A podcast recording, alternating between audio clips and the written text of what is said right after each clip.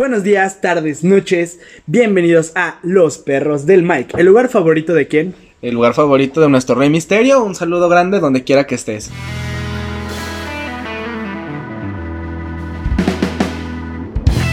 ¿Qué tal, Dante? ¿Cómo estás? Bienvenido Muy a bien. tu espacio, tu podcast, tu casa. Muy bien, Edson, muchas gracias. Aquí estamos de vuelta después de eh, no sé cuántos días. Un chingo de días pasó. Como han pasado 25 cosas de lucha libre en el tiempo que hemos, no hemos estado. Sí, sí, sí. Prometimos que iba a ser cada 15 días, pero eh, también tenemos, no los vamos a mal acostumbrar a que cumplimos promesas.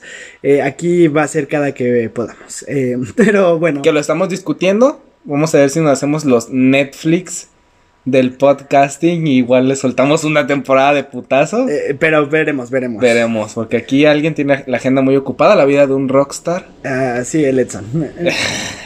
Eh, la semana pasada, o en el episodio pasado, la semana pasada fue hace como un mes, pero en el episodio pasado, básicamente lo que tratamos de explicar el intro fue que fue como el, el intro del primer episodio y tratamos de dar como el concepto de qué iba a ser, en el que básicamente dijimos va a ser como un programa para gente que no sabe de luchas, pero que a lo mejor quiere aprender algo, que sabe un poco y así, pero creo que fallamos un poco, si, si mal no recuerdo, creo que usamos como muchas cosas o hicimos muchas referencias Sí.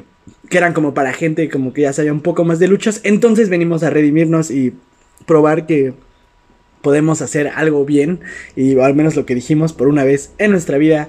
Entonces el tema de hoy va a ser muy informativo, muy explicativo y justo es súper pensado en gente que que pues no es tan fan o no es tan conocedora del wrestling, ¿no? Las luchitas. Entonces, ¿de qué vamos a hablar básicamente el día de hoy, Edson? ¿Puedes contarnos? A ver, de lo que vamos a tratar de hacer nuestra, nuestra redención de lo que pasó el en el episodio pasado, es hacer como un pequeño glosario que, digo, ya veremos mientras como vamos avanzando, si hablamos toda la recopilación que hicimos aquí de nuestro glosario, porque todas tienen como cierta importancia, o si nos reducimos a las más importantes, pero un pequeño glosario de lo que son términos técnicos en materia de lucha libre. O sea, te- este, terminología que ellos utilizan tras bambalinas, al montar un show, que utilizan los fans, los periodistas del medio, para referirse a, a la lucha libre en cualquiera de sus diferentes promociones. La mayoría de estos términos es más fácil explicarlos en, en inglés, aunque tienen su traducción en español, y vamos a explicarlo como en un contexto tanto lo- de promociones locales tipo AAA, Holístico, global. global, mm, internacional. Sí, exacto. Entonces, vamos a tratar de hoy de hablar de ciertos conceptos, como ya dijo Edson, muy importantes o que se usan mucho dentro del medio del wrestling o de las luchas. Y eh, además de explicarlo, como tratar de ejemplificar un poco para que la próxima vez si usamos términos, como la vez pasada que usamos mucho heel, que ahorita hablaremos de qué es eso y eso, que la gente ya diga como, ah, esto ya lo explicaron, y si no entienden, pues ya va a ser su culpa por no haber escuchado. Van a este tener esta madre, la pueden repetir Sí. y nos va a dar reproducciones. Y miren, nosotros Sin pedos, ¿no? Sin Las veces pedos. que quieran, esto como lo pueden traer para el examen, que va a ser el episodio número 10. Entonces, pues sí, cada concepto que vamos a, to- eh, a tocar está como muy resumido y sintetizado para que a cualquier persona eh, lo pueda como entender y además para va a ser reducido para que después nos tardemos un poco más en explicar más o menos cómo funciona, no solo decirles como la eh, definición del diccionario exacta y ya, ¿no? O sea, como que vean como cuál va a ser. Entonces, sin más preámbulo, Edson, ¿quieres ¿cuál que es? inicie o quieres iniciar tú? No, inícialo tú. ¿Cuál es el primer concepto? Va, el primer concepto es básicamente el. Es la hora de explicar el güey, es que son falsas, no se pegan. Y vamos a hablar un poco de eso, el concepto de el selling, el vender el movimiento. Consiste en eso, es vender una acción, movimiento o interacción entre los participantes de una lucha, de una contienda, para dar y brindar una sensación de realidad. Es este, cuando ustedes dicen el güey, no se pegan, pues puede que algunos golpes no estén ahí, pero hay un trabajo de fondo en lo que consiste en fingir que el golpe está ahí, que de repente llega a ser mucho más complicado que simplemente dar el golpe. Sí, exacto, porque obviamente si a lo mejor eh, por, por fines de que sea más fidedigno o más realista, pues obviamente podrían soltarle un puñetazo en la cara y eso haría que si de por sí los luchadores ya sufren de muchísimas lesiones por otras cosas, ahora imagínate que Batista le, le rompa, o sea, como le pegue un buen madrazo al Rey Misterio, ¿no? Porque además, ojo, que, que a veces los tamaños importan mucho en el wrestling, ¿no? Si Big Show mide 2 metros 15 y pega con Rey Misterio que mide, no sé cuánto mide Rey Misterio, pero es muy pequeño. Entonces, obviamente, no pueden darse lujo entonces, pero tampoco pueden hacer que sea súper obvio que es falso. Aunque la gente y los fans infieran o sepan que no es el golpe real, tiene que dar esa sensación porque es parte como del show, del teatro, que sí parezca que hay ciertos golpes y que, y que están esmerando en que la lucha parezca lo más fidedigna posible. Sí, sobre todo es un, es un trabajo muy en conjunto porque al final me gusta mucho, esta frase la escuché hace como dos años de uno de los comentaristas en español de WWE que decía, güey, es que un tango es de a dos. Entonces, al final es una sincronización donde tú conoces cuáles son como el repertorio de movimientos o lo que sabe hacer tu contrincante, tú sabes qué es lo tuyo y tienen que sincronizarse y a que si bien hay ciertas pautas definidas como resultado, como momentos, este, los llamados momentos oh my god, los así que son los para que la gente se prenda, si bien eso ya está como guionizado, no toda la lucha no toda la lucha está guionizada y es trabajo de los dos que, que, lo que quieren mostrar ambos luchadores en la contienda luzca bien. Exacto. Porque al final podrán decir que, güey, no se pegan. Ok, tal vez no se pegan, que al final sí se pegan, güey. La, mayoría de las veces en realidad sí se pegan, nomás no se pegan con la Sí, o sea, no, no se dan caricias, pero vamos, tampoco tampoco le meten así el golpe en seco, ¿no? Ajá. Entonces, al final, en eso consiste el selling. Es uno de los factores más importantes de la lucha libre porque es el que hace que si ya decidiste entrarle a este pedo, pues lo sigas viendo. Y te, y te compres de que, ah, güey, estos vatos le están echando ganas, estas morras le están echando ganas vamos viendo, vamos viendo qué me cuentan. Entonces, eso es selling, ¿no? Vender la acción, vender el movimiento, básicamente es eso. Entonces, vamos con el que sigue, que usamos mucho el, episodio pasado, que era como un face o baby face. Bueno, baby face ya es como el main, ¿no? Bueno, el importante. Pero bueno, el face es lo que en lucha mexicana eh, usamos como el técnico. Es decir, como, digamos, entre comillas, el bueno, ¿no? Esta persona que eh, lucha sin hacer trampa, que lucha sin fingir que está lesionado, sin distraer al referee, ¿no? Eso es un face, es eh, el bueno de la historia y su fin es ser el héroe del público en un enfrentamiento, o sea, brindar positividad, que la gente diga, yo, yo quiero que esta persona tiene como estos valores y que, que gane, ¿no? No quiero que gane el malo, entre comillas, el malo. Sí, que ha sido algo que ha avanzado conforme al tiempo. Ahorita, si tú comparas a cómo funcionaba en los 80 con el mayor exponente de lo que era ser un face, era el buen tipo que era Hulk Hogan que representaba los valores norteamericanos, que representaba al tipo mamado pero buena ondita. Que los papás decían, yo si me encontré a Hulk Hogan, me voy a tomar una cerveza con Hulk Hogan. Si los niños encontraran a Hulk Hogan, iba a decir, güey, Hulk Hogan, toma una foto o les compraban playeras de Hulk Hogan, porque él era el que representaba los valores americanos. Entonces, al final, el propósito de un face es como el propósito que en cualquier narrativa tiene el personaje, bueno, el protagonista con el que te implicas directamente, que es desear que le vaya bien. Sí, eh, en México, por ejemplo, el, face más grande, y de hecho no solamente es como el face de su momento, sino creo que al día de hoy seguimos recordando al santo, ¿no? O sea, el santo era este que no solamente en el ring peleaba con, con, con los que eran los rudos, que ahorita vamos con eso, pero no solamente peleaba contra ellos, sino que además él era que en las películas era el que nos salvaba de las momias, ¿no? Entonces, digo eso ya en términos de películas, pero en el términos del, cuadrilátero o del ring, era, era, era, esta persona que luchaba, digamos, por el bien, con buenos valores. Sobre todo es muy importante que más allá de, de, lo, de lo de Hulk Hogan, de, que representa los valores americanos, representa como eh, lo que es como el fair play, el juego limpio, ¿no? O sea, pelea contra su contrincante, pero no hace trampa, no, o sea, ese tipo de cosas eh, que respeta, digamos, lo que viene siendo lo, técnico de la lucha, ¿no? Sí. Y del otro lado de la balanza, pues están lo que son los llamados heel, que es el entendimiento aquí de los rudos, los güeyes malos. Los rudos, los rudos, los rudos, los rudos. hay un pequeño debate, ahorita lo vamos a hablar aquí, pero... Mmm, yo creo, y lo he dejado como la terminología que vamos a usar en el episodio, yo creo que el fin del rudo, independientemente y sobre todo en esta época donde muchísimos luchadores malos son los que cuando salen a la arena, la gente los mama y la gente les aplaude porque se sienten como más, reflejados. Es, muy Joker, es el efecto Joker con esos güeyes. Pero al final, eh, el fin del rudo es hacer que el técnico luzca. Que el técnico, que la victoria del técnico sea mejor que lo que sería sin eso. Porque ganó a pesar de las trampas de este otro tipo, ¿no? Del Gil, del Rudo. Ganó a pesar de que eh, distrajeron al referee, de que usó una silla cuando no era un combate en el que pudieras usar estos elementos. Y sí, aunque ahora a veces las cosas cambian cuando el, el, el Rudo, ¿no? El Gil, el villano, empieza a a tener como cierta popularidad, sobre todo ahora que pasa mucho en las promociones, que, que a lo mejor están calzados de los técnicos, de los face. Hay gente que no dice como, bueno, pero a mí me cae mal este como buenito, ¿no? O sea...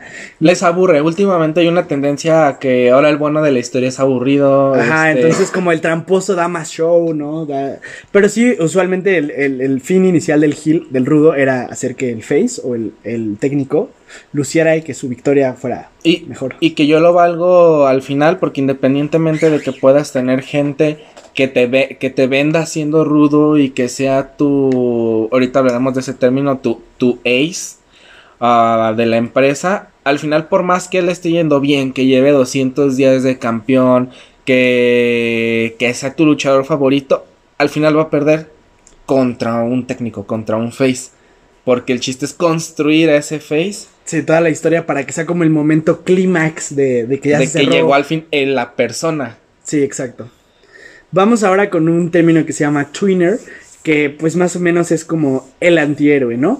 Y e- es esta persona que bien no tiene como estos valores del técnico, pero lo, lo que busca es un poco brindarle frescura a las rivalidades clásicas. Ya no es el clásico como, ah, él es súper bueno y él nunca hace trampa y él es y, y el otro es súper malo y siempre eh, le echa sal a los ojos a los contrincantes. Él, él más que nada lo que hace como un antihéroe es que a lo mejor puede que haya como cierto tipo de trampas, pero es como por ejemplo cuando el momento lo amerita. Por ejemplo, a veces los antihéroes hacen trampa, pero con los rudos. El mejor antihéroe de la historia, Eddie Guerrero. Está ahí. Exacto. Ed-. Eddie Guerrero era esta persona que ¿Cuál era su lema? Era como I cheat, I steal, I, I win. win, ajá. Que es como yo, yo hago trampa, yo robo y yo gano, ¿no? Entonces era como su lema, pero él no era odiado, él no era como el malo. E inclusive a veces había otras personas que eran heels o rudos que se enfrentaban con él y la gente le caía bien a este twinner o este antihéroe porque lo que pasaba es que el, el- el- este rudo que parecía súper malvado de repente se veía desesperado y enojado porque el, el twinner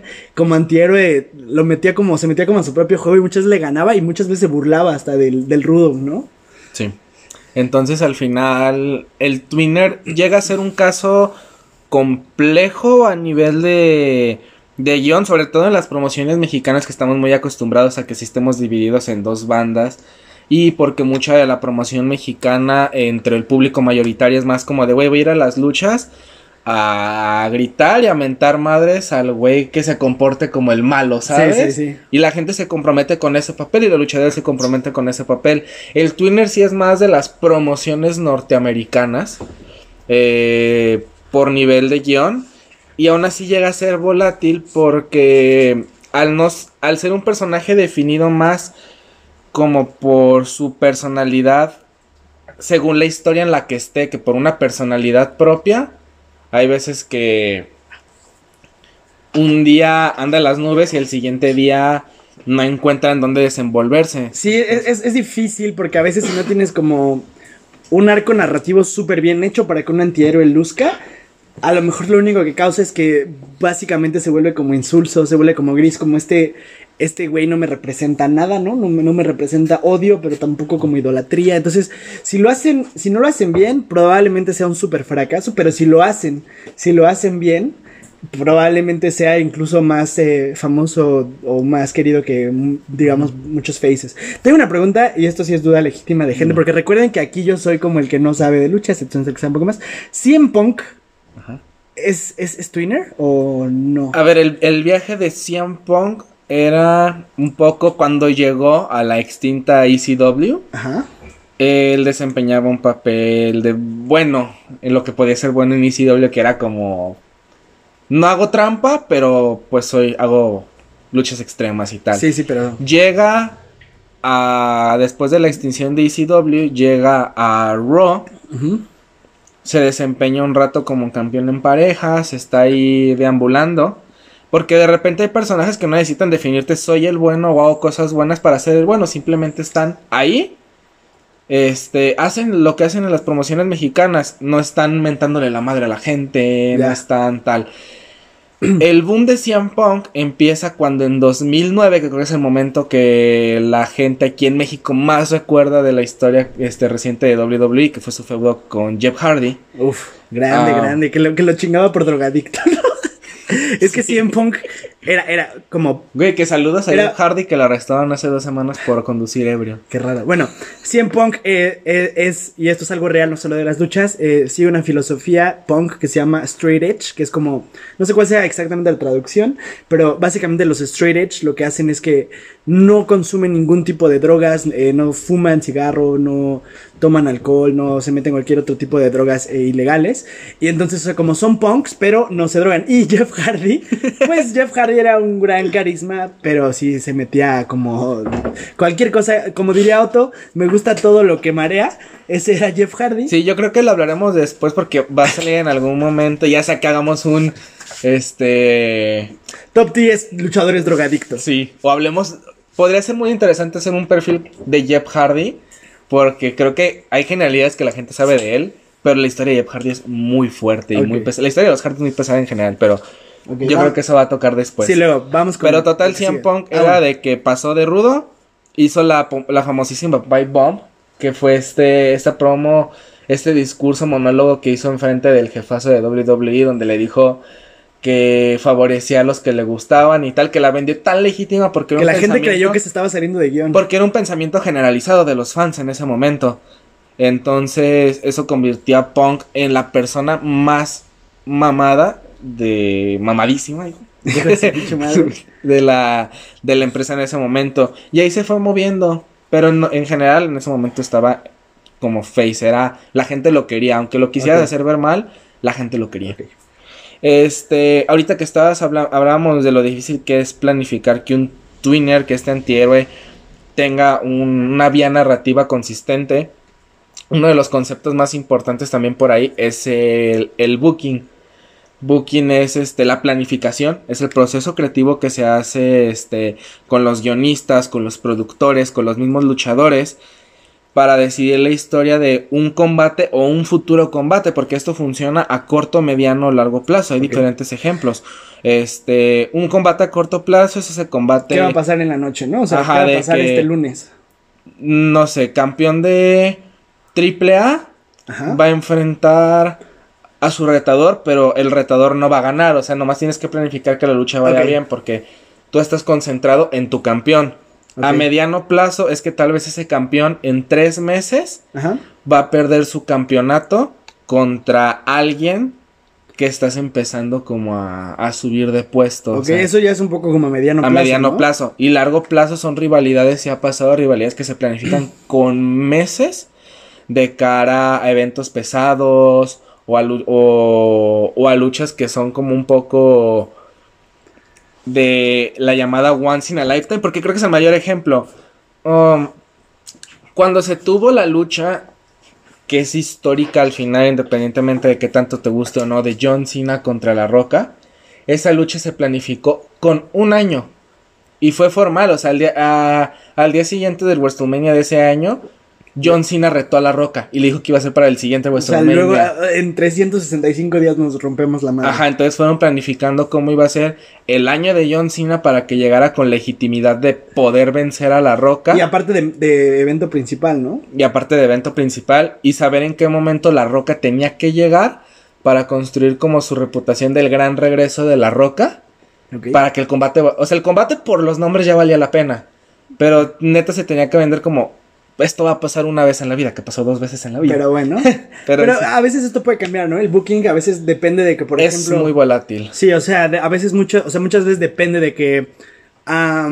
puede depender de errores que ahorita vemos, pero muchas veces también depende de cómo el público va recibiendo a ciertas personas. Por ejemplo, si tenías planeado hacer que este X luchador fuera súper mediático y que la gente lo amara y que después se enfrentara a este otro malo, digamos, eh, lo pueden planificar, pero si la gente le caga a este güey, bueno, a veces tienen como que el booking, tienen que medio cambiarlo para la historia que no se muere, que la gente no lo deteste. Y la mayoría del tiempo a veces no lo hacen. Em, depende mucho de que de la decisión, si, es una decisión definitiva y dicen, a mí van a ser un montón de topes, pero yo sé que al final esto va a funcionar, siguen.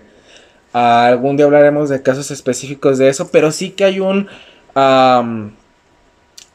ahorita voy a regresar a un concepto que tenía, pero creo que es perfecto enlazar lo que es el booking, el proceso creativo, con esto que es el, el entierro, el bird, la pala, ah, la John Cena. sí, pueden enterrarlos por muchas cosas, pero por ejemplo, a veces puede pasar como alguna vez eh, Vince McMahon, que es el dueño de WWE, trató de hacer que quiso hacer un booking en el que él se moría y quisieron hacer como toda una historia a largo de eso. Lo que pasa es que un luchador de la WWE, que del que ya no hablan o como que entraron en esa historia, pero que se llama Chris Benoit, o se llamaba Chris Benoit, eh, estuvo en un evento súper trágico, mató a su familia y se suicidó él. Entonces, justo a estos pendejos se les ocurre hacer como esto una semana antes de que Chris Benoit hiciera eso. Entonces, tuvieron que entrar esa historia porque evidentemente era muy, muy sensible, era muy irrespetuoso hacer bromas con que te mueres cuando uno de tus luchadores justo acaba de morir, ¿no?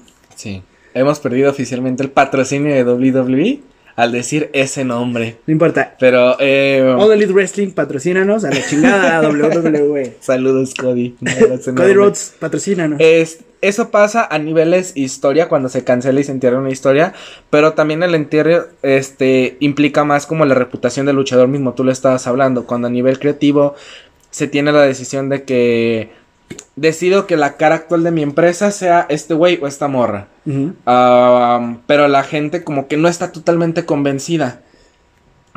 Eh, es un momento delicado porque hay o el, entierro formal que es a nivel guion, a nivel programa. O sea, que programan que, que, es como que este tú vas a estar constantemente perdiendo que tú nomás sirves de exhibición para el güey que quieres que funcione y un entierro que no funciona en la historia porque al final el güey sigue ganando, pero implica a los fans que es como, güey, estás ganando, pero, tus victorias me molestan, o sea, si no queremos que ganes, es porque eres el consentido. Yo sé para dónde va esto, no me interesa.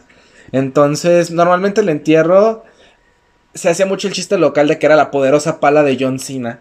Porque cuando John Cena era la cara de la empresa. Ah, sí, porque ojo, John Cena tiene más libertad creativa sobre qué pasa en sus luchas. O sea, si la, la WWE dice como John Cena va a perder hoy él dice, ni madres que pierdo, yo gano, a la chingada, gana. Sí. Este, cuando él tenía su mayor apogeo alrededor del, dos, del 2008 al 2012, que creo que ganó durante ese rato ocho veces un campeonato mundial. Verga. Um, lo que pasaba mucho es que cuando tenía estos retadores, tanto los que eran campeones y que iban en ascenso como los este, futuras caras, nuevas caras, em, muchas veces al final la balanza decantaba por Cena. Y había cierta lógica en ello. Las ventas de Cena son inmensas. Este, la confianza que tiene Vince McMahon con, con John es muy grande. Mm, pero sí que, por ejemplo, John ha aprendido de los años sobre eso, ha hablado en diversas entrevistas como sobre cómo se arrepiente de ciertos momentos donde permitió cierta decisión creativa que él apoyó o inclusive, inclusive él propuso. Las dos más comentadas siempre han sido cuando, cuando mató a Nexus. Cuando, ajá, cuando dijo que su rivalidad con Nexus, este grupo inmenso que eran ocho talentos nuevos, que estaban llegando y ahorita le partían la madre a todos, se veían como un grupo dominante. Este John tuvo una rivalidad con ellos de que en un momento se unió con ellos, pero luego se fue y al final ganó y otra fue un año después, no, dos años después, este, Dov Ziggler, después de cinco años esforzándose, tuvo el visto bueno de Vince y dijo, ya, vámonos a la escena titular. Pero tuvo una rivalidad con John Cena y, John Cena Y, John Cena atoró. Al final ganó la rivalidad y el problema es que cuando enfrentas una figura tan grande, ya sea John Cena, sea Undertaker, sea Randy Orton, una perder como de manera tan contundente al final va a afectar tu credibilidad tanto en la historia como con el público. Sí, o sea, ibas tan bien, pero X, John Cena te chingó como siempre. Ajá, entonces le digo, por ahí van un poco los tiros. ¿Qué sigue, amigo? Ah. en este La Rus, en este diccionario de La Rus. Esta gran enciclopedia mundial. Del wrestling. Por la Real Academia de los Perros. el, el rap. Real Academia de los Perros. El botch, que es básicamente el tropiezo, la caída, es un error que se puede tener en el ring. Puede ser una mala sincronización de no, no caí bien. Ah, se notó que al momento de darme un golpe, hacías de lado y te pegabas para que sonara. Sí, ah, que no la vendiste bien. Lo que vimos del C-Link, básicamente como no la, no la vendiste bien. Fue muy obvio que esa o sea, todos sabemos que no es como la patada real, por ejemplo, pero sí fue excesivamente obvio que, que ese no fue un golpe ni siquiera de cerca, ¿no? Sí. Eh, hay dos, este, dos tipos básicamente, los que son como involuntariamente cómicos, que son estos errores que pasan en la transición de una lucha, y los que pueden ser mucho más fatalistas, que pueden ser un accidente en medio del ring, este, algún tropiezo, puede este, detonar alguna lesión. Pero normalmente los bots llegan a ser los, los involuntariamente cómicos, de como, ah, este güey se atoró en la cuerda cuando se lanzó. No le pasó nada, pero se atoró. Y que estar más chido verlo en vivo, porque eh, cuando lo ves en la transmisión, si la ves diferente, si la ves en vivo, como que solo cambian la cámara y enfocan otra cosa. Pero si luego este, ves la repetición, pues ya incluso cortan esa escena, ¿no? Ah, si mal no recuerdo, hay uno de Batista muy, muy, no recuerdo si fue en un WrestleMania, sácame de la duda, que hizo un Batista Bomb, no recuerdo a quién, estoy casi seguro que fue a Big Show, pero no recuerdo. Ajá. Y no lo no alcanzó a cargarlo bien porque era un hombre pesado y se vio horrible ese finisher, así como que se vio que ah, apenas si lo levantó cayó, pierde el Big Show y fue como de que, güey, se vio horrible, o sea, se vio que ese madrazo, en mi lógica de, a pesar de que sé que es como entre comillas falso, como eso no destruía el Big Show, o sea. Ese fue uno, ahorita que mencionas a Batista, me acuerdo de otro que fue en un Royal Rumble, creo que 2006. Ah, con John Cena. Con John Cena eran los dos últimos en el ring. Batista tropezó y la regla de este Royal Rumble, de esta batalla real, es sacar a tu oponente de la tercera cuerda para ganar. Hubo un error y los dos se caen al mismo tiempo. Real, o sea, esto no fue planeado, o sea, se cayeron al mismo tiempo. Entonces la gente no sabía qué onda, ellos no sabían qué onda. Y salió. Y salió el jefe. Salió el jefe. Encabronado. Encabronado. Sube al ring, pero sube al ring y se lesiona. se lastima no sé qué pinche. Ya no hay nada mejor para ejemplificar el botch que eso. Que eso, o sea, fue notar que la planificación no funcionó. Y pues eso. Y ya, lo del breed ya más o menos lo inferimos, ya más o menos lo explicó Edson, ¿no? Que es lo de el breed, que es como la, el entierro, la reputación de un luchador eh, de la, o sea, para, hacia los fanáticos, ¿no? Cuando ya tu carrera por culpa del destino, que este destino normalmente se llama John Cena, pero por culpa del destino, lo que sea, eh, o por decisiones creativas, chingan tu carrera, buried enterrado, ¿no? Eso creo que ya hablamos como un poco de cómo funciona eso, ¿no? ¿Qué más, amigo? ¿Qué sigue en este rap? Este de aquí. El feudo. Que eso creo que es, puede ser un poco explicativo, pero Básicamente, el, un feudo es como una confrontación entre luchadores, equipos o más, ¿no? Digamos, puede ser como ejecutivos de la empresa. es que sí se han mamado en los últimos años. Incluso puede ser con comentaristas de la empresa. O sea, sí ha pasado que comentaristas se han subido a romperse el hocico con luchadores. Eh, y generalmente un feudo, que esto no es exclusivo del wrestling, los feudos pueden ser a cualquier otro deporte o incluso para otras cosas. Pero básicamente eso generalmente es en etapas prolongadas. Es decir, el feudo no es un feudo si solo se rompió la madre una vez. Generalmente pasa algo, se rompen el hocico el lunes y eso desencadena que a lo largo de, no sé, el siguiente mes eh, tengan más enfrentamientos, van desarrollando la historia y normalmente tiene como un tipo de cierre, pues no cierre, pero a lo mejor como un pequeño clímax en algún pago por evento. Ya luego finaliza en otro pago por evento y ya. O la ley de 2 de 3. Normalmente un feudo dura dos meses y medio, tres meses, que son tres luchas. Al final el que gane dos de esas tres luchas, pues termina con la victoria y para adelante. Ok, amigo, ¿qué sigue?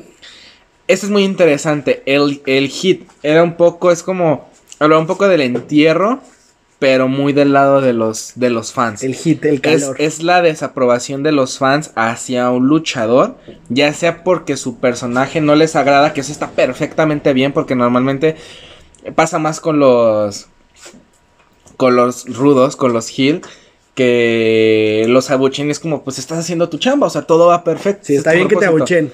Pero hay una diferencia que te abuchen porque... Porque les caes mal, porque eres malo. A que te abuchen porque no te quieren ver ahí, o sea que legítimamente les da flojera tu presencia, o sea, le cambian al canal, eh, si estás en el estadio se van al baño, se van a comprar otra cosa. O, porque haces, por ejemplo, si eres Gil, digamos rudo, y haces algo bueno que no tenía como lógica con el personaje que estabas construyendo, no sé si puedo hacer el ejemplo de cuando Stone Cold Steve Austin tuvo un feudo con Vince McMahon y se lo madreó por años y lo humillaba y le echaba cerveza y de repente un día resultaba que Stone Cold Steve Austin siempre fue plan de Vince McMahon y siempre fueron compas y fue como, güey.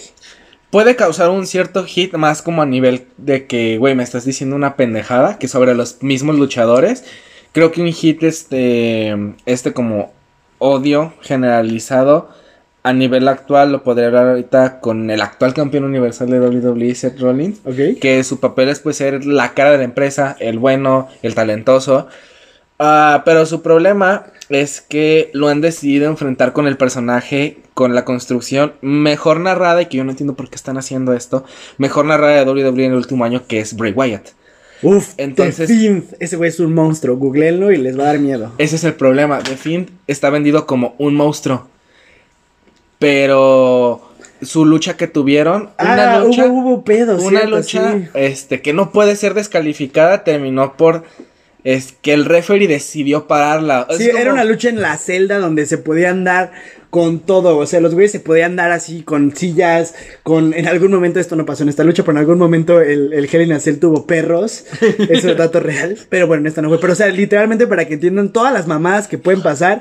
Y entonces tú esperas que acabe la lucha con que así el güey se voltea y tú sacas un palo kendo o sacas así como un, un, eh, un ¿cómo se llama? Un martillo o algo así, le das un madrazo y ganas. Eso se espera de esas luchas porque por algo está haciendo una lucha sin descalificación, güey.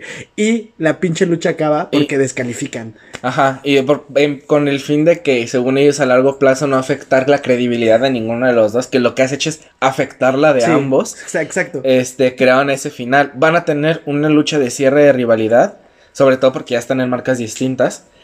Y es muy gracioso que la lucha va a ser una de estas de que la cuenta de tres en cualquier lugar y ponen abajo, no puede ser detenida por ninguna razón. Es como, güey. ¿Escuchaste? Es como, pues, tú baboso. Pinche referee. Entonces, este sí, va mucho a eso de cómo a nivel creativo no funcionas.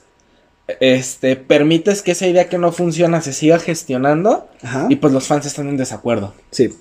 O también puede ser porque eres malo, ¿no? O sea, objetivamente a lo mejor no tomas decisiones malas o no pasa todo este desmadre, pero solamente luchas de la chingada, ¿no? El hit eh, pues se genera. Ahora, vamos con la que sigue, Edson el, gimmick. El gimmick es, ahorita hablando de Bray Wyatt, gimmick es el personaje que decide tomar este un luchador, estos profesionales de la lucha, ya sea como, como actor, como luchador, este para darle el aire de realidad con tanto a nivel televisivo y antes se hacía más, ahora es mucho más difícil en tiempos de Twitter, de redes sociales y de inmediatez, pero antes era el personaje que tú tenías. En la vida real. En la vida real. tú vas a seguir vendiéndolo como tal. al día de hoy, y como le dice Edson, ya es más difícil con las redes sociales porque estos güeyes tienen cuentas de Instagram y pues tienen una vida porque son humanos.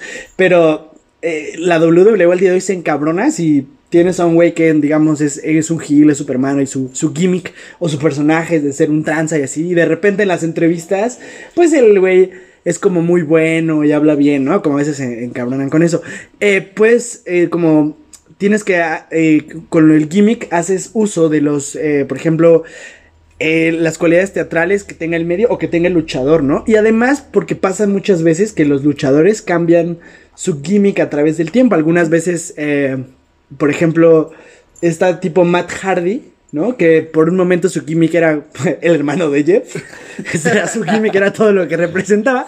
Pero después en TNA, eh, que es otra promoción que no es WWE, sacó como este nuevo personaje que era como el Broken Matt Hardy, porque su hermano se había pasado de lanza con él y porque entró en un plano espiritual súper cabrón. Entonces cambió su forma de hablar, cambió su forma de pelear, cambió las cosas que decía. O sea, si antes decía como, ah, sí, perdí, la lucha estuvo muy cabrón, ahora dice como, estoy en un plano espiritual súper cabrón y cosas así. Esos son los gimmicks. O sea, Undertaker, que tiene como el gimmick de que es un enterrador, ¿no? Es como esta persona del inframundo. del inframundo, ¿no? Es como el personaje y que le da mucho sabor a, la lucha, porque si solo tienes como, ah, digamos, no que el box sea malo, pero por ejemplo en el box, pues tienes a un güey que es como, que incluso en el box ya luego hay gimmicks, ojo. Pero, por ejemplo, si tú vas a ver una lucha amateur de box, ¿no? Pues ya ves como ah, el güey del, short rojo con el güey del short blanco. Y ya, ¿no? Ninguno es malo, ninguno es bueno, ninguno es como el creído. Que ya un poco ahora pasa, ¿eh? Como Floyd Mayweather tiene como este gimmick de que es como el Money Mayweather, como soy yo el mamón, soy yo el cabrón, ¿no? El Canelo es como yo soy un estúpido. es cierto, no es cierto, Canelo. Invítame a la peda, güey. Sí, no te creas, estoy aquí, todavía estoy en Guadalajara, amigo. Entonces, eso es un gimmick, ¿no? Como, digamos, el personaje que se pone, imaginemos que fueran actores, ¿no? Como Itatí Cantoral, cuando estuvo en esta gran novela y se hizo como la villana. ¿Por qué haces besando a, a mi. ¿Qué? ¿Qué haces besando a la lisiada? ¿Qué haces besando a la lisiada? Gracias, producción. Gracias al productor Fernando. Eh, sí, que se, o sea, Itatí Cantoral espero, pero creo que la vida real no es así, que hizo el gimmick, se puso este papel en el que dijo yo voy a ser una culera, odio a la gente en silla de ruedas. Exacto. Entonces, ah, el gimmick se compagina mucho con lo que es este, el kayfabe, que es este que tu personaje o las actitudes dentro del ring se reflejen fuera del ring. Como repetimos, esto ya es mucho más difícil hoy en día Ah, por los tiempos de la inmediatez, porque puedes cachar al Undertaker echándose unas chelas con shorts y gorrita. Ah, al Kane, que era un, un, personaje, la hermana del Undertaker, nació del infierno, eh, luchando por las elecciones en, ¿dónde? En, Texas. Knoxville. En Knoxville Town o algo así. Pero ya lo es. ah, bueno, sí, por eso. Pero ya es difícil, ¿no? O sea, este es otro concepto, es el KFF, que es justo lo que dice Edson, o sea que tus actitudes, no como el personaje que tú representas, cuando tú sales a la calle y un fan te pide una foto, siga siendo este güey, si eres soberbio, soberbio, y si eres muy buen pedo, muy buen pedo. Y también el kayfabe pasa, este, también a nivel de, las historias que cuentan sobre ciertos momentos de la lucha. Es como, este, el, mayor momento de destello de un luchador, que son sus llamados movimientos finales, los finishers. Finishers. Este, hay una construcción inclusive sobre ellos de que igual tú ves que durante la lucha Triple H le pega con un mazo dos veces a Shawn Michaels. Pero al, y Shawn Michaels lo aguanta, se levanta, al final, sí, o aguanta dos mazazos. Pero al final no te aguanta un pedigrí, que es el movimiento final de Triple H. Y es esto, o sea, sobre el papel, sobre la, historia, pues es que el pedigrí es el pedigrí. Exacto, no, y, el, y que el kayfabe justo también, por ejemplo, si tienes un personaje como John Cena, que es Never Give Up, nunca me rindo, o sea, este güey le pueden hacer un finisher, le hacen un pedigree, pero tiene lógica que John Cena lo sobreviva. O sea, que casi cualquier otro luchador con eso le ganas, pum, adiós. Pero si eres un personaje que tú nunca te rindes, ¿no? O sea, John Cena nunca le vas a ganar por rendición, ¿no? O sea. Si no ha pasado nunca. nunca en la pinche vida. O sea, cuando tu pinche eslogan es Never Give Up, imagínense todas las tichas que se dejarían de vender. Si de repente es como, ah, yo hice que se rindiera John Cena, es un pendejo, nunca, como que no. Que sería un gran pase de antocha que yo creo que algún día va a pasar. Pero... Como, pero bueno. Entonces, esto es el KFF, ¿no? El personaje que tú manejas, el gimmick. Veía cómo estamos usando conceptos. El gimmick ya lo pasas a la vida real. Y ahora vamos con uno que a mí me encanta. De hecho, la vez pasada yo les recomendé que si no les gusta como las luchas o no saben mucho, vayan a ver promos. Porque los promos, más que ser cosas de wrestling o de lucha, básicamente son como los trailers de la película, está chingón. Las promos son como las historias contadas a través del ring y sobre todo el diálogo, porque ojo que no solo basta con ser técnico, particularmente en Estados Unidos, si se dan cuenta, muchos de los luchadores no solamente pelean chido, o pelean bien, sino que además tienen un buen micrófono, hablan bien y pueden contar una historia, son totalmente teatreros, unos buenos actores. Entonces, es también la interacción del, actor o del luchador con otro luchador, pero con el público, ¿no? Si él sale a decir, yo soy mejor que ustedes y no sé qué, y va contando la historia, o yo odio a John Cena por esto, esto y esto, y esas son las promos, ¿no? Como, ¿por qué chingados se van a dar en la madre? Sí, como decía, hay algunas este, icónicas de esta década, como la Pipe Bomb de CM Punk, en esta la que dijo, habló de cierto malestar general que tenían los fans de WWE con John Cena en ese momento, porque la rivalidad fue con John Cena de cómo por básicamente vender mucho con los niños, este Vince McMahon le daba las oportunidades que se llegaran a necesitar. Sí, tú haz lo que ah, quieras, papi. Otras este han sido la magnífica promo de uno de mis luchadores favoritos de la historia de Miz en 2016, este ante el retiro por lesión, que al final ya ha vuelto y es una gran noticia el retiro de Daniel Bryan. ah, sí, yo, quería este, hablar de las promos de Daniel Bryan. Eh, ha pasado que SmackDown durante una segunda ola, cuando volvió a ser en vivo en el 2016, SmackDown este segundo show de WWE. Em, que ahora tiene Fox, tenían como un show de entrevistas después del evento, así para como ir avivando más las rivalidades, darles como jugar un poco como fuera del guion, que fuera, que estar fuera del guion en realidad está en el guion, pero pues eso daba como Sí, pero lo hacen para que se vea más chido de que, ah, este güey salió del guion. En esta promo, de Miz encara a Daniel Bryan diciendo que ha vendido todo el último año su lesión como la gran tragedia y que si quisiera, que tanto, tanto dice que, ay, es que dicen que sí puedo luchar, pero aquí no me dejan sobre todo por lo de Chris Benoit, porque era un problema con el cuello y no querían arriesgarse a que pasara algo, porque fue parecido a lo de Chris Benoit con contusiones, y, y, Daniel Bryan a veces daba señales de que pues igual me regreso a la lucha independiente, porque es la escuela original de Daniel Bryan, las promociones chiquitas, lucha de gimnasios y tal. Y de mí dijo, pues es que regrésate, yo he estado aquí 10 años partiéndome el hocico, nomás para que tú llegues y andes dando lástima. Si tanto quieres, regrésate a las salas de bingo, yo voy a seguir aquí dándole prestigio al campeonato. regrésate a pelear en pinches estacionamientos de prepas, ¿no? Pero a mí hay una promoción de Daniel Bryan que mi mamá es hicieron, 30? hicieron una promoción en contra del status quo. O sea, en este momento Triple H, que era un histórico de la lucha en WWE, ya era como que era, era... Eh, pues era como. Era como el segundo al mando de WWE. Y, y, pues Daniel Bryan había, o había hecho luchas cabronas. El tipo es un güey chiquito en estatura. Había hecho luchas súper cabronas. O sea, tenía todo. O sea, tenía buen micrófono, hacía buenas peleas. Y y quería su oportunidad, ¿no? De que yo, yo quiero pelear, pero por títulos cabrones, quiero pelear por él. Y entonces le dicen, como Nel, güey, estás muy chaparro. estás muy chaparro, cabrón. Y entonces. Estás muy barbón. Estás muy barbón, ¿no? tienes figura de Ajá, de que, güey, o sea, los campeones, vea, John Cena, ¿no? Que fue una, fue una gran rivalidad por el hecho, y te dijo así, porque, porque hablaba también mucho del público, de cómo la gente tiene esta percepción de que, sobre todo los americanos, sí. de que un campeón debe estar mamado. Sí, sí o, sea, como que no olvidan a Hulk Hogan, ¿no? Grande, mamado, ¿no? Y, y, Daniel Bryan dice como, pues, güey, no me la quieres dar, te voy a probar y le voy a ganar a quien sea. Y entonces, aparte acá lo ponen con la, con una rola bien verga, ¿no? Y ponen así, y, y, y, saca una cosa que se llama como el yes, yes, yes movement, que es como el sí, sí, sí.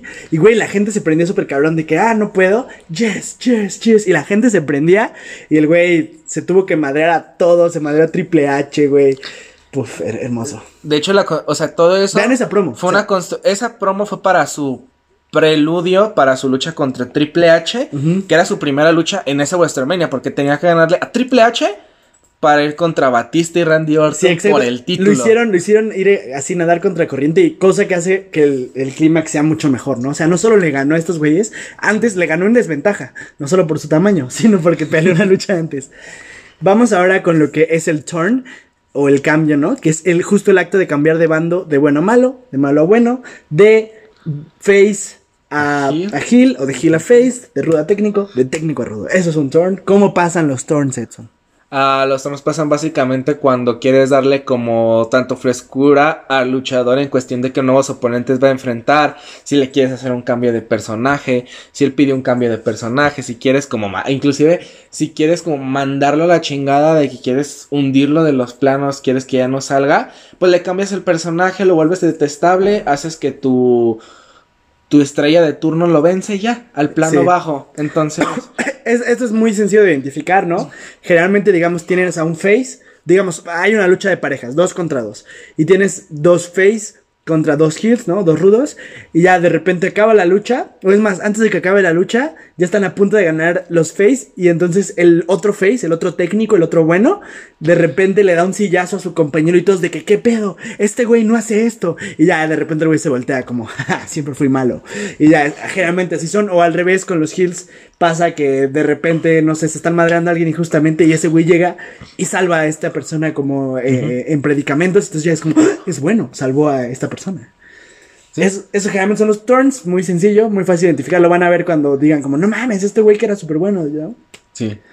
El, el, push, push es el concepto como de este elevar el, el ascenso la subida de sueldo. Bueno, este, porque si hay una subida de sueldo con ah, claramente. Uh, que es este, darle a un luchador que ya sea por un visto bueno de la junta directiva, este, de los creativos, de méritos del luchador. De lo que los fans quieren. De lo que los fans desean, por ejemplo, Daniel Bryan. Yes, yes que deciden darle un aumento en los planos estelares, darle mayor, mayor tiempo en pantalla, mayor exposición, inclusive algún título ya sea este del plano medio o título mundial. Y así es como, como funciona. Hay de construcciones a construcciones. Push que funcionaron muy bien. Fue, por ejemplo, de Daniel Bryan. Push que, push que han tenido altibajos, pues son muchas veces de los que casi siempre lo que decide la junta directiva que te tiene que terminar gustando. John Cena, que, el, que el tiempo le ha hecho bien. Justicia. Ajá, le ha hecho justicia. Roman Reigns, que es. Que la, sí, que fue este como de que, güey ya chances se nos vaya un cine en unos años, este güey va a ser la nueva cara porque es primo de la roca, venga, ámenlo, ámenlo, y es como, eh, eh, ya chinga tu madre, ¿no? O sea... Que al final el tiempo le está haciendo su favor, ha tardado como cuatro años, pero la gente ya está más convencida de ver a Roman Reigns, que a mí me alegra porque casi siempre este problema de decisiones creativas afecta mucho como el güey, que tu luchador en realidad sí es un paquete completo, porque Roman Reigns no podrá ser el mejor luchador dentro ni, ni siquiera de su marca, pero tiene este envoltorio completo que dices, güey, me cuadra ahora ya que me digan que este güey es el que representa. Y muchas veces porque a veces lo que pasa es que el, güey no es mal luchador, no tiene mal micrófono, pero como que les caga que les digan qué les tiene que gustar. O sea, como a lo mejor a Roman Reigns orgánicamente lo hubieran querido, pero fue como, no, güey. Fue súper obvio que hubo un push, es decir, esto es muy ejemplificativo de que push, un empujón, ¿no? Digamos, el jefe lo empuja, lo mete a peleas más chingonas, lo hace ganar títulos. Es como que dijo, ah, güey, este güey sí es bueno pero me caga que tú me digas que es bueno, entonces como no lo voy a aceptar. Pero bueno, eso es un push, como agarrar una, una estrella y decir, ok, confío en ti, claramente es la directiva, y es como, venga, vamos a ponerte en peleas más estelares, vas a ganar títulos y vamos a irte subiendo. Vas a tener más micrófono, vamos a armarte historias con eh, luchadores ya consagrados para que la gente diga, ah, se está peleando con John Cena, se está peleando con Randy Orton. Sobre todo que normalmente, y yo creo que lo están aprendiendo con Roman Reigns, que es un ensayo y error de la nueva era de WWE, hay una diferencia entre push para impulsar a planos estelares que puede ser como hostigante por esto de, güey, no me digas quién tiene que ser campeón porque sí, que al final siempre ha sido que tú me digas quién tiene que ser campeón, pero pues se siente diferente sí. a, siempre, a siempre mantenerlo en planos estelares sin que tú lo sientas, porque ahorita mismo Roman Reigns lleva casi un año siendo main, este, estelarista en luchas y en rivalidades interesantes que no tienen títulos de por medio. Y yo creo que. no son contra los más, más grandes. Ajá, entonces están aprendiendo ahí. Y, yo creo que por eso mismo Roman Reigns. A dar un push más gradual, más paulatino. Orgánico, orgánico, o sea, que es orgánico. Y los primos, este, que nadie quiere. O sea, la, la antítesis del, del, push es el Jover. El Jover básicamente es el luchador de encargo que su, su reputación y su credibilidad es, este, mala o nula. Su deber es, este, como subir el conteo y darle. Es un baboso, o sea. Figura de imponente al luchador en turno que va a ganar. Que no necesariamente porque sean malos luchadores. De hecho, muchas veces mandan de Jovers a gente que debería tener un push. ¿Ves que ves cómo conectamos términos? Eh, o sea, a veces no es que sean malos luchadores los Jovers, pero a lo mejor no tienen la confianza o no han tenido el carisma o no han tenido las oportunidades para mostrar que son chingones. Entonces, el pedo con los Jovers es que son gente que tú tienes a John Cena o, a una estrella nueva que quieres pushear, que quieres que sea el nuevo chingón. Entonces, como no puedes estar peleando siempre con los chingones, lo que haces es que un lunes, en un evento de Raw normal, lo pones en la tercera pelea a, la estrella que quieres pushear contra un güey X, ¿no? Y le gana en 5 segundos y ya, o sea, como es irrelevante quién le ganó, cómo le ganó a un güey. Eh, porque obviamente si lo ponen contra un güey cabrón, ya tendrías que medir qué hacer y cómo gana y cómo para que tampoco la estrella de este güey que es chingón eh, pues se vea dañada. Entonces los Jovers, que son como los trabajadores, ¿no? Eh, pues, traducido, son estos los que hacen la talacha, ¿no? son los que hacen la talacha. Tú vas, te subes, te va a meter una madriza John Cena. Y te vas a cobrar un cheque. Y cobras cheque, ¿no? O sea, ya literalmente son gente que están viviendo más como para como para satisfacer eh, las necesidades de su familia. Y que les va bien, hay gente que está cómoda con ese puesto y dicen, güey, pues peor es no estar comiendo. Peor es chile y agua lejos, diría mi abuelita. Pero a ver, ¿hay un ejemplo? Ah, por ejemplo. No hay ejemplos porque los Jovers no nos importan, ¿no es cierto? Güey, si nos importan. A ver, uh, por ejemplo, Santino Marella. Santino, pero Santino no fue hasta campeón de femenil, sí, ¿no? Sí, sí, pero en su momento Santino, ah, Santino o sea, Al inicio Santino Marella era. Sí, o sea, Santino Marella era un güey que era como cagadillo y no, y le hacía la mamada, pero siempre que lo ponían contra alguien, digamos, entre comillas, serio, le ponían su madre. Y que después de que se acabó el auge del chiste de la cobra, este, al final regresó a lo mismo, o sea, luchas, y es el siguiente concepto para enlazarlo rapidísimo, a luchas squash, que son combates de uno o dos minutos, luchador imponente, luchador con habilidad que quieres ascender, te parte el hocico en un minuto sí, o sea, y a lo que sigue. Todo esto está conectado, recuerden que les decimos como mucho de cómo viene siendo como el armado ¿no? De, de, de la lucha o, o, el gimmick que quieres que tenga. Entonces, por ejemplo, si el gimmick o el personaje que quieres probar es que es un güey así cabroncísimo, así es una bestia, subes a un, a un Jover a una lucha squash, que es decir, subes a un Jover y el güey dice, pam, ¿no? El Jover se ve súper listo para partirle la madre a, este, a esta bestia. Llega dos minutos, pam, adiós, de dos golpes lo chingan y eso es un squash. Y lo usas justo para eso, ¿no? Para, para que vean así. Para estatus, o sea, crecimiento de estatus. Como vean, este güey en dos minutos se chingó un luchador profesional, ¿no? Como este güey es poderosísimo. Ajá, entonces al final, uh, porque el último concepto era finisher, pero hablamos de ese, es el movimiento final. Uh, todo esto que es la última parte, que es un poco construcción de combates. Uh, en un lado en específico, que es en nuestra nueva promoción, AEW, All Elite Wrestling. All Elite Wrestling. Una nueva promoción marca de lucha. Está teniendo este como cierta variante, quiere darle más credibilidad y legitimidad a las victorias y derrotas. Porque aquí sí, ellos al lado de su nombre presentan un score como si fuera MMA o fuera boxeo okay. de victorias, empates y derrotas. Ah, no, y victorias, empates y derrotas por caída, este, por knockout rendición. O, re, o, rendición. Ya. Para que al final eh, su construcción sea más orgánica y que los que vayan a llegar a planos estelares en la historia te cuadre. O sea, los que vemos lucha libre por la historia nos va a cuadrar que ya nos pongan lo que se les antoje con que nos la vendan bien. Pero los que son como. Nuevos. O la gente que dice, oye, es que sí quiero ver lucha libre, pero sigue decidida en que suena falsa, les dan este concepto legítimo de que, ah, es que lleva muchas victorias. Ajá, exacto. Y las lleva por esto. Y ya es incluso cuando, ya es incluso cuando no sabes nada, como no sé quién es X luchador, pero en el score me dice que lleva 15 luchas y 15 ganadas, y entonces si el otro güey le gana es un cabrón, ¿no? No sé quién es, pero este güey ganó todas y el otro güey le ganó. Ajá, entonces. Y ya, bueno. Así funciona básicamente. Tan, tan. Sí, ya, eso, con eso terminamos. El último era finisher, pero ya les explicamos. Es este movimiento estelar, ¿no? Como puedes darle un chingo de madrazos, pero bueno, se va a morir hasta que uses el finisher. Si les gusta Mortal Kombat, pues, el fatality. Es el fatality. O sea, ya cuando te lo chingaste y usas un. Los finishers los tienes. Los tienes que checar bien.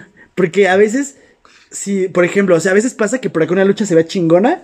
Lo que les decía, haces dos finishers y el güey los aguanta y es como, ¡Pum! ¡Qué lucha tan cabrón! Este güey aguantó dos Batista Bombs. Pero a veces, si los haces cuatro veces, la gente dice como, ah, pues entonces qué chingas, el Batista Bomb está bien pendejo porque se lo puedes hacer cuatro veces a un güey y no hay pedo. Entonces, perdón, es que le escupí a la computadora. Pero, entonces tienes que medirlos bien. Generalmente, con uno te los chingas porque es como el, tu movimiento más cabrón. Pero a veces si te toca pelear contra alguien de un nivel igual al tuyo, que también es muy unos cabrón. Unos dos también. Unos dos también los puedo aguantar, ¿no? Entonces, con eso, pero generalmente las luchas y las chingonas acaban con eso. La clásica de Randy Orton se distraen, o sea, le están metiendo la madriza de su vida a Randy Orton. Parece que este chavo nuevo le va a ganar. De repente se distrae tres segundos, RKO de la nada, ¡pum! Se acabó la lucha, ¿no? O sea, no importa que el otro güey me madreó, yo le hago mi finisher y con eso se acaba. Y con eso también se acaba. El episodio 2. El episodio 2 de los perros del Mike. Un agradecimiento a la Luz por permitirnos sacar este glosario a la venta. Agradecimiento también a Cerveza Barrilito que nos estuvo hidratando durante estas pendejadas que dijimos. Agradecimientos a All Elite Wrestling que queremos que nos patrocine ya que la WWE no nos va a patrocinar por hablar de el innombrable Chris Benoit. Perdón. A aquella vez que Big Show se cayó solo en el Royal Rumble. Sí, sí, perdón por exhibir sus pendejadas, pero es nuestra chamba. Eh, no, es que eso es porque fue el Royal Rumble que ganó Chris Benoit. Ah, verga. Pero en el montaje, Big Show se cae solo.